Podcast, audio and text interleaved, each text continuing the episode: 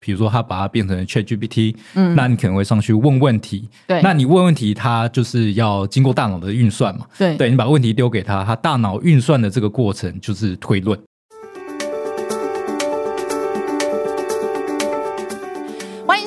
财经要闻，我是陪你轻松聊财经的财经主播许七文。今天的共同主持人是今天第一次来到我们的节目上，我们先邀请 Andrew 跟大家打声招呼。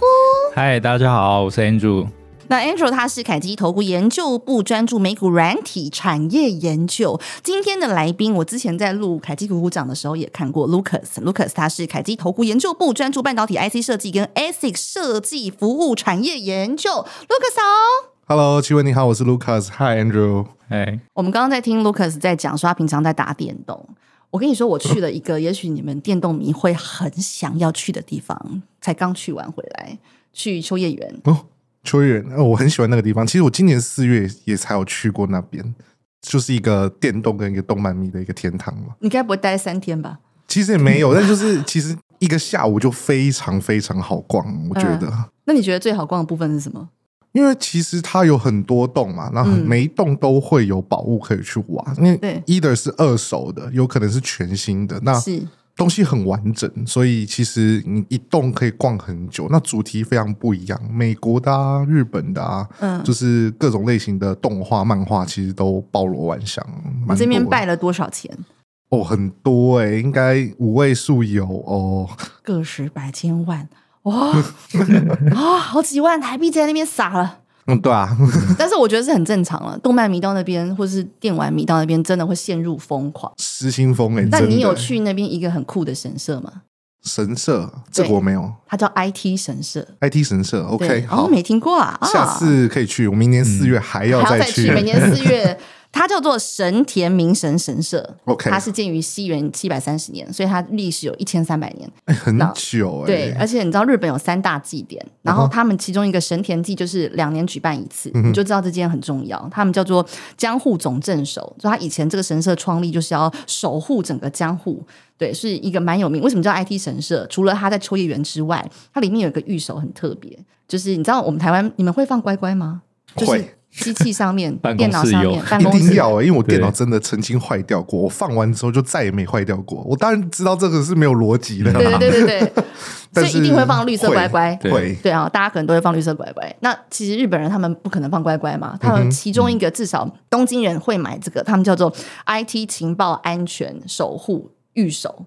就是神社，就是电脑宕机中毒干嘛？他就是放那个御守。我在其他神社看不到。对对，只有那个神社有卖，然后一个是一千日元。那也贵啊，还对，就是你知道他们的科技业一定会去买那个御守。了解，我就觉得哇，很有趣。IT 神社，你看没去过吧？没去过，很特别。你们可能比较花长时间在研究现在什么台积电啊、美光啊，去日本那边。投资设厂状况吧，应该是啦，因为其实一讲到日本，对，在牵扯到半导体，很难不扯上 maybe 台积电啊，或者是甚至 Sony、瑞萨等等这样的类型的企业。对对，那台积有在熊本要设厂嘛？对，其其实这也是大家蛮关注的一个消息啦。对。对那你掌握的进度有没有什么内线？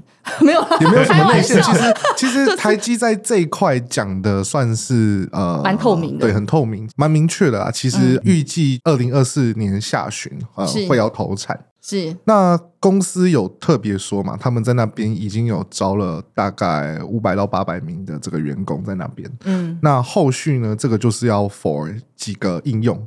一个是这个影像感测晶片，是那剩下就是车用为主。那涉及的制程呢？那包含二八、二二、那十六、十二纳米都有。对对，所以其实这个就是要 for 日本的一些主要客户啊，像 Sony 啊、瑞萨这样的公司、嗯、啊。所以它如果营收贡献，我们要看财报漂亮的话，要到二零，我觉得要有成绩，至少要二零二四年下旬。但台积电的整个事业体很大嘛，嗯、所以对对对。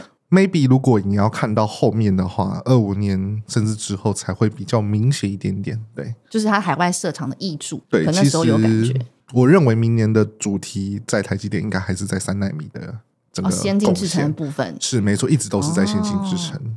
你知道，因为我去日本的时候，刚好出发期间是二月中，然后他们就是他们东京半导体展。哦，有这个我听说。对，然后你知道他们，我觉得日本人真的很蛮会搞一些噱头，因为他有一个设备商，应该叫 Disco，是不是？哦，Disco。对，对他，他就是为了要呈现他们切割多厉害啊，哦、研磨多强啊，他们就做出了一个晶圆，然后上面有三百只的那个熊本熊。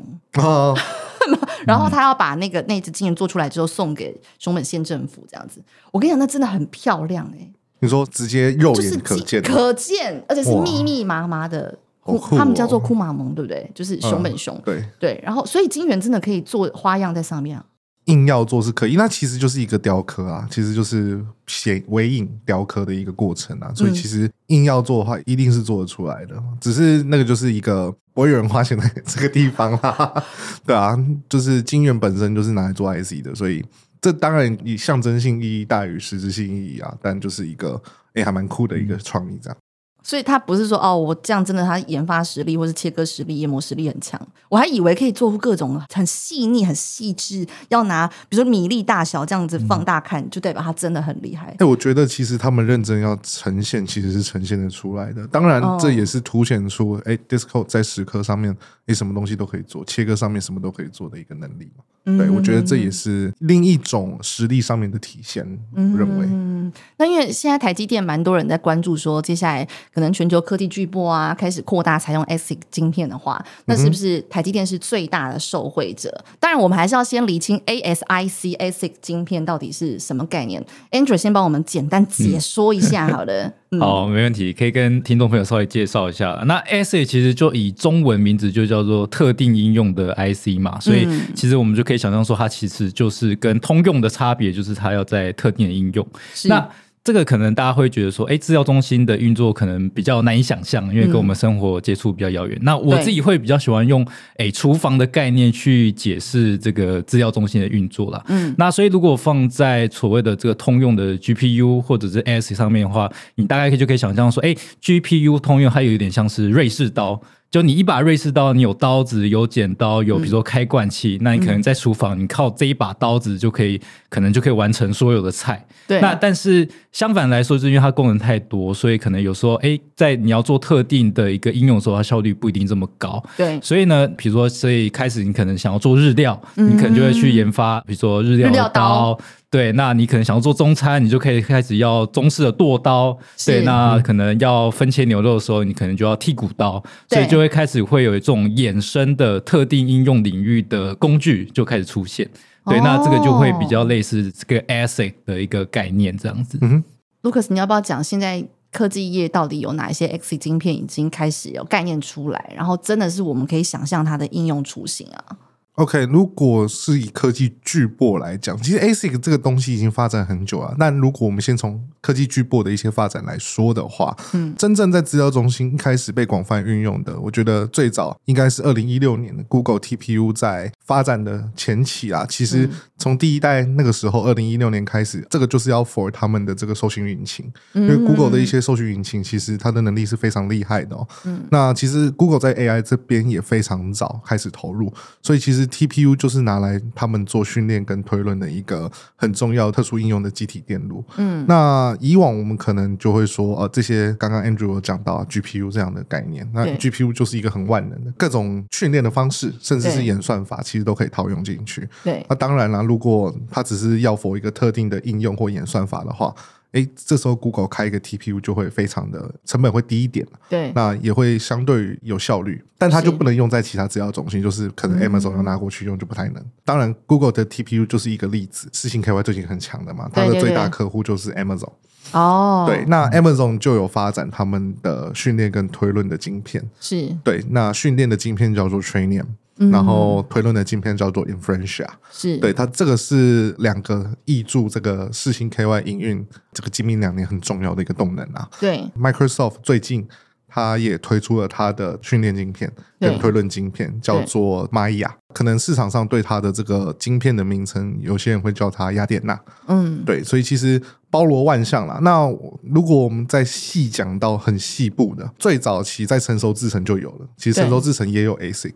对，我们想到的其实就是中国他们的用电是由国家电网去控制的，是。对，所以他们国家电网会提供每一个家户都有一个智慧的电表，嗯，那去监控就是每一个人的用电状况。是。中国还是一个比较集权控制的国家，那。嗯。这个用电的电表呢，它里面监控的一些元件，就会是我们都知道，其实国家电网这个公司，它本身不是开晶片专业的，对，它不是开晶片专业的，可是它又有一些晶片的需求，因为这个晶片可能是要监控这个用户用电的情形，所以它的里面的规格都必须要自己去呃研发或者是自己去开，不然其实一般的呃用户可能去乱调啊、调整什么的，哎、哦，这个监控可能就出了一些问题。是，所以其实国家电网他们在晶片上面就也是会为了特定应用去开，那这个部分其实哎，智源就会是一个很大的受惠者。所以其实我们讲到了很多应用上面，不只是我们提到的这个资料中心、科技巨擘，嗯，那其实更早期的很多周边的。包含 Sony 啊，包含国家电网刚刚提到的，嗯，其实都会有特殊应用集体电路的一个需求啦。其实，当然，我们因为看到这个生成式 AI 的崛起、蓬勃发展，所以才可以看到，哎，这次被广泛讨论的，反而就是云端服务的供应商，像我们讲到的 Google，嗯，像我们讲到的 Meta、Amazon，其实都会有这个自研晶片的一个需求，这样子。嗯，像你刚刚讲那种推论晶片，它是有什么差别？推论晶片的意思是？这个可能要麻烦 Andrew 来做一个更详细的解说。刚刚就说 Microsoft 跟亚马逊推论晶片，我想说，那它是用在哪边？嗯哼，嗯，是，就是说，哎，我们现在看到很多大家在疯狂的这个采购 server 嘛，那对对对，就是伺服器。那其实一开始就是在用训练大型的语言模型，比如说你可能买一大套的这个设备，然后经过半年的训练，就会开始听到说，哎，我现在已经有推出所谓的 GPT Four，呃，第四代的 GPT 的这个模型让大家使用。那这是这个事前的一个。作业就是训练。好，那我训练出来一个东西之后，要让客户使用，比如说他把它变成 ChatGPT，嗯，那你可能会上去问问题，对，那你问问题，它就是要经过大脑的运算嘛，对，对你把问题丢给他，他大脑运算的这个过程就是推论。哦，所以它是 for 像 GPT maybe for 下下一个可能 five 之类的用途，是不是？嗯是，就是说，你真正使用到的那个过程，其实就是推论的一个过程，因为它已经训练出一个大脑，嗯、那你使用这个大脑，嗯、那使用的这个动作，其实就是推论这样子。就是大家常说大型语言模型是所使用到的对部分对哦。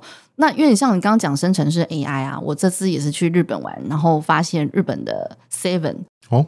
Seven 他们其实二零二三年春季就开始用 Open AI 或者是 Google 那些 AI 技术，嗯、但他们一开始使用是因为你知道呃店员他们要点货嘛，看一下啊、呃、现在库存剩多少，我要进什么货。嗯、那其实店员要把整个东西点完，可能两千多项这样子，他一定他只要稍微打瞌睡，他可能就点错了。哦、对啊，但是在二零二三年春季的时候，他们就已经先导入了 AI，然后据说可以省下点库存百分之四十的时间。哦，那我觉得这个还不算是最酷的，顶多就是减少人力的成本嘛，哈。对。但是我觉得它最酷的是，二零二四年春季，他们要导入的是让生成式 AI 可以帮他们出新品。哦，你有去过日本 Seven，有发现他们很多自己他们自有品牌？对，非常多，而且他们自有品牌已经到了三千多项，三千四百项。是，其实可以从那些冷冻食品，或者是冰品，甚至是一些蛋糕啊、饼干这种面包。对对，其实很多。但因为他们自己出到一个极端值，你看三千四百项，你还有什么好出的？可是你看就很像，你知道，你总是会有 KPI 啊。我今天你就是要出几项，你每一年就是要出多少新品。嗯、可是三千四百项，你还要再出一个。你等于出一支新品打你的旧品啊？哦，对，那你不是员工不逼疯吗？对不对？就 是就是他在想，我他如何再推出新品，嗯，可以迎合新的消费趋势。那这个时候他们就用生成式 AI，那他们说他们可以帮他生成图像、文字、包装，然后终极他们希望生成式 AI 可以帮他做新品提案。嗯哼，嗯，这有可能吗？你觉得？我觉得有诶、欸，这个看起来是蛮有机会，因为其实我可以从我过去这个推出的商品啊，嗯、然后去看看，诶，哪一些类型的消费者会比较偏好哪些类型的商品，进而找出之前过往销售不错的。对，那未来诶，同一个方向。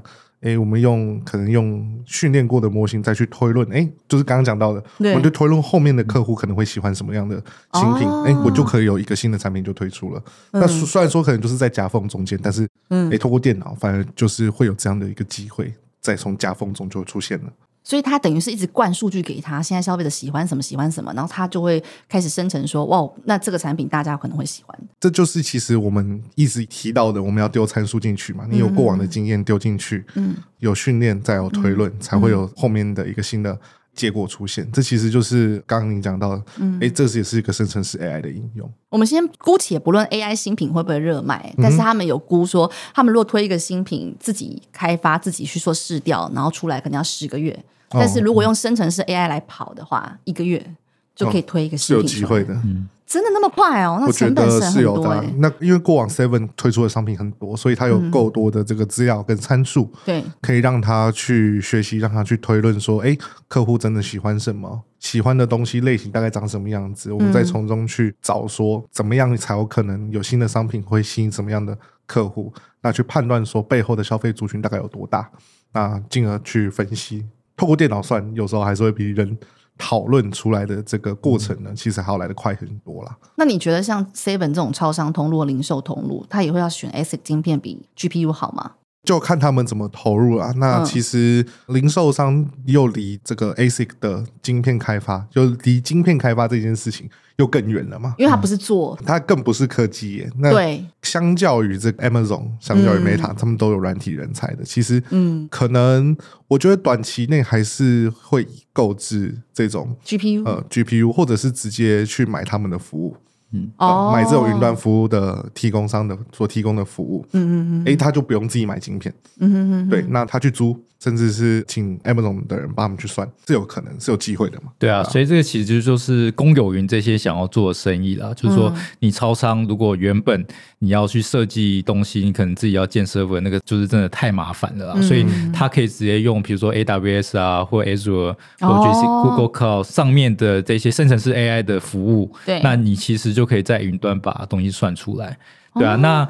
其实就是说，生成式 AI 跟过去的 AI 其实最大的差异就是在“生成”这两个字，它可以创造出一些东西。嗯，对啊，所以像奇文刚才提到，就是说，如果他们要去设计新的商品嘛，嗯、那可能过去一个画师，你要把那个产品的这个示意图画出来，可能要 maybe 两天三天。嗯，可你现在只要丢到那种就是生成式 AI，两三分钟，对，甚至更快，其实就很快就可以生出来了。所以那个时间真的是可以缩短蛮多的。我觉得未来世界好像会。变化很大。啊，是啊，其实就会有一些人力的东西会慢慢的，可能有机会会被这样的生成式 AI 的应用所取代。嗯、那当然也要判断这个生成式 AI 好不好用啊。那这当然都还是一个、嗯、呃持续在进行的过程，这样子。嗯、那至少我们刚刚说到 ASIC 晶片。至少现在前景看起来非常乐观。嗯、那因为我查到一个日商的报告，他说，二零二二年全球 ASIC 市场规模是一百五十七亿美元，那到二零三零年会到三四五亿美元，三百四十五亿。嗯、所以这段时间年复合成长是超过百分之八。那当然还是有一些外资分析看更多，可能未来几年是双位数成长。嗯、所以，Lucas，你看全球的 ASIC 市场规模大概多大？其实我们自己也有相对应的资料库啦。嗯、那我们采用的是 Gartner 的数据。嗯嗯。那其实我一直有在我们的年度展望报告里面有提到一个点啊，其实生成式 AI 明年、后年甚至是长期的愿景是蛮看好的。嗯嗯。那只要资料中心有这样的需求啊，或者是客户有这样的需求，就自己开自己类似特殊应用规格晶片的需求存在的话，其实。我们可以看到这个前景一定是长期很好的嘛？那 Gartner 这边预估呢，其实二零二三年的这个 ASIC 甚至是 FPGA 这样的类型晶片、特用晶片的这个市场，嗯，呃，大概是三百八十亿美元。二零二三年，嗯，那其实到了这个二零二七年呢，其实就有机会碰到七百亿美元的这个水准。哦所以其实这个年复合成长率大概就是十六到十七个 percent 啊，其实就跟刚刚呃娸雯你提到的这些调研机构所提到的这个数字，其实是不谋而合的。对。嗯，可是如果一看二零二四年的话，会这么快反映出来在 ASIC 上面的一些订单，或者是它整个市值的规模吗？其实一定是会成长的啦，因为其实你就过往到现在所开的这些案子，跟往后要开的案子哦，嗯，那甚至是听到一些像四星 KY 啊，像 Broadcom 马菲有在讲的这些案子，其实都是开非常不错的哦。对。那当然这也是反映到为什么我们的股王嘛，股价还是这么厉害的一个原因。那其实我们就举一个例子来讲好了，我们就举 Amazon 这个客户，嗯，Amazon 它其实明年的这个晶片需求量是非常大的哦，那其实是有机会成长四十到五十个 percent 的哦，相较于今年呢，那今年我们可以看到。供应这个 ASIC 的股王营运表现其实就已经非常强了。嗯、那明年还会再继续强的原因，就是因为生成式 AI 所需要背后的这个 AI server 的建制其实是非常庞大的，数量，所以数量是非常大的。所以其实背后所对应到的，甚至是不管是 GPU 还是我们刚刚提到的这些云端服务供应商的自研晶片，嗯，它背后的需求其实是源源不绝的。是，那所以台场的利基，因为毕竟 对很多股民来讲，嗯、这个千金股王不见得是他们触摸得起的 一只股票。嗯、但我们如果真的要看整个宏观一点的 ASIC 能够触及到的供应链的话。台厂还有哪一些利基是可以观察？我觉得有几个点呐、啊。那当然背后可能会有一些封测嘛。嗯，那当然先进制程跟这个先进封装不得不提我们的护国神山。是对。那当然背后也会有一些这个载板的需求。对，因为它毕竟是很高速的晶片。是。那再来就是可以提到我们背后这些晶片都需要。很缜密的一个测试，因为这些晶片的成本其实都不低，都是先进制成、先进封装。对，那它所需要的这个测试界面的规格，跟这个测试的时程，跟这个测试界面的需求量，其实也是值得观察的一个族群呐、啊。嗯，测试界面的部分，嗯，那当然我们就不要忘记了，其实最大的受惠者一样还是有能力提供晶片设计的这个设计服务的提供商。嗯，嗯那当然股王当然就不在话下了。那股价最近表现蛮厉害的，创意。对，甚至是即将要开始往先进之城走的这个智原，嗯、那虽然说智原本身它的市场呢，它 focus 的市场比较不在我们提到的这些 AI server 里面的这个运算主晶片，嗯，对，那但是它其实在。过往我刚刚提到的，其实不是只有先进制程跟这些呃云端服务提供商有 ASIC 的需求嘛？嗯，那当然它也会有比较成熟制程的一些系统厂，它需要成熟制程的相关的这个特殊应用的晶片。嗯，所以其实我们纵观整个 ASIC 市场，它这个蓬勃发展，甚至是已经是市场共识啦。对，我觉得，所以其实背后可以注意的族群，就是刚刚提到的呃晶圆代工啦，嗯、那。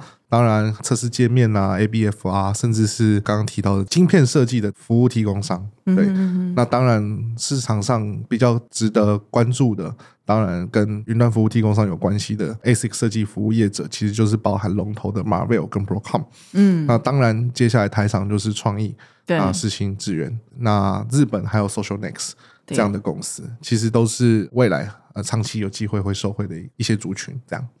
那因为你刚刚提到世新跟创意，因为摩根大通看他们两个的看法是比较 两样情，嗯嗯、一下有的优于大盘，有的劣于大盘，到底我们要怎么去看他们为什么会有两样情的这种分析出来？那我们要观察什么部分才是也许在？未来我们可以期待它的股价走势是比较符合我们心中的想象的，因为我不晓得为什么会有这种极端值，明明都是趋势，都是往一样的方向走啊。嗯嗯，因为其实我们可以就一个最直观，大家都拿得到资料去看，就是产品组合。嗯、哦，对，其实四星 KY 它的制程大部分啊，八成以上都是在五纳米、七纳米以下，嗯，嗯，都是真的很先进、很先进的制程哦。对。创意这边还是有一些客户在比较消费端或者是企业端的，不是这么往这个云端服务提供商的这样类型的 ASIC 晶片走，因为其实他们现在手上的案子没有像世星 KY 拿到的这么多，嗯，所以其实当然在接案的 track record 就是我们的这个设计时机。来讲的话，其实四星 KY 算是比较走的比较快的，走的比较前面的，嗯、所以也导致了它现在的整个产品组合都很 focus 在 AI 啊、HPC 啊，甚至是这个刚刚提到七纳米以下的先进制程晶片。嗯，对，所以其实以这个接案的实力来讲，我觉得四星 KY 已经不亚于 Broadcom 跟 Marvell 这样一线的公司了。哦，那创意这边可能就会来的稍微慢一些些，就连他的客户。在自研晶片这一块的脚步，其实也比其他云端服务提供商也来得慢一些。那当然，我觉得长期会受惠啦。那只是可能市场都觉得说，这边还需要再观察一阵子，因为看有没有下一代的产品再出现。因为像世芯 KY 就有拿到了一代接着一代的产品嘛，嗯、那这样的能见度就会让投资人会比较放心一点点，嗯、因为其实就代表说，哎、欸，他的客户对他的服务是满意的，嗯、那也愿意把下一代的产品交给他去进行设计，甚至是。提供这个量产的服务。对，但无论是创意或世新，他们都是千金股嘛。对，那因为本益比都已经跟我们过去的想象的数字有落差。嗯、Andrew，你自己觉得现在 IP 股，大家说本益比五十倍不为过，嗯，五十倍，对啊。那其实就如刚才这个 Lucas 讲，就是 ASIC 的用途很多嘛。那以前可能也有，比如说最早大家是用 GPU 去挖矿，那后来也开始用 ASIC，就是像这种比特大陆啊、蚂蚁矿机。所以其实前面也是有几。波包含就是那时候中美贸易战，那可能也是有一些就是科技禁令的问题，所以 ASIC 过去也是有热过几波啦。是，那大概就是一八一九年有一波，那可能今年年初也都是蛮热门的，嗯，对啊，那看下来那时候其实蛮多股票都有到五十到六十倍的本益比，对，所以现在大家才会说，哎，那是不是有机会回到过去的这个荣景？对对。可是这估值不会有，你你这个时间点你自己觉得五六十倍还算是你可能愿意下手的买点吗？就我来看的话，因为我主要 follow 的股票就是美国软体嘛，像就是 Amazon 啊、Google 啊，或是 Meta、Microsoft 这些的。是，那我自己是觉得说，就以我现在听到一些就是有在用公有云的一些专家的 feedback 啊，那他们会觉得说。其实算力还是有点不太够，尤其 AWS 这边是对，所以我会觉得说，哎，那可能未来有机会有在这个加单的动作啦。哦，对，那其实我这边也可以提供一个数字给大家做一个想象，就是说，过去一年以来，大家买的这些 AI 伺服器，大部分都在用训练。训练用嘛，那我们刚才有说，就是有新的需求，就是你真正把这些应用开放给大众之后，嗯，会有很多推论的需求，嗯，那其实这中间的这个算力是可以换算的，对吧？嗯，那当然数学我们就不谈，那我们就讲一个结论，就是说，以现在的假设来说，你只要 ChatGPT 的用户数达到一亿，那每个人一天只要问十个问题，他每天的算力的需求，相当于你一天要训练四个。四个 GPT Four 的模型。哦，对，所以你可以想说，哎，那后面这个算力需求其实是比对比过去这一年来大家在做训练上面的需求来的大非常多。嗯，所以已经不见得是我们要拘泥于本益比是不是过高这个点了，而是我们要看它的研发实力，或者是接下来的开案状况，是不是可能是接下来我们在 ASIC 股可以观察的重点呢？卢克斯，嗯，其实刚刚 Andrew 有提到的，过往可能就是在比特币这边，甚至是挖矿这边嘛。那嗯，当然那一阵子红了之后，后面其实它的延续性其实。就没有那么的强，可是诚如刚刚 Andrew 所提到的嘛，嗯、这个背后的推论其实是有这个市场存在，而且大家会开始往那边走啊。那其实背后看到的就是这个获利的延续性啊，市场的延续性是一直存在的。对，这次的市场看起来是比。上一波市场还要来的更确定的，是，所以其实甚至有评价在往上走的机会，其实有些人是这么认为的。嗯，所以这次看起来的市场是，哎，真的比较确定的。那你确定的市场，或者是真的背后有需求的市场，很明确的，大家才愿意出高一点的评价去买这只股票嘛，嗯，或是买这类型的族群。是，所以我觉得接下来就是看这个延续性，那看起来是算是蛮确定的。那我也觉得大家不要可能现在一直 focus 在本一笔的部分，我觉得后面的延续性其实是可以支撑的。那当然，我觉得这一波 AI 之后呢，我们可以想象一件事情是，哎，车用会不会有这样的空间？其实也是有的，因为其实车用也会有这个自驾，那自驾当然也是跟 AI 息息相关的一个应用之一嘛。是，那你当然也要去训练车子，用户在用的时候，车子也要能反应。是，所以其实这也是跟这个 AI 环环相扣的。所以我们认为接下来车用会接续着，也不一定是接续，可能跟同时哦，嗯、同时跟这个 AI 的这个需求会一并的一起成长。所以其实这个后面的需求，大家想象空间其实是非常非常大的。我觉得大家如果回忆一下二零二三年初的时候，那时候就是 OpenAI 一公布，大家就一股热，就是哇，可以这样用。我觉得接下来就是等有更多，不管是系统商或者你讲汽车，一告诉大家，哎呦，生成式 AI 可以这样用，哇，那个 S 晶片，所有的供应链可能又会有一波的行情出来。对，这可能是我们在二零二四年可以值得观察的部分喽。希望大家可以在 AI 股上面有一些新的投资机会。那今天非常谢谢 Lucas 还有 Andrew 跟我们聊一聊 ASIC 的市场了。财经要闻，我们下次见，拜拜，拜拜。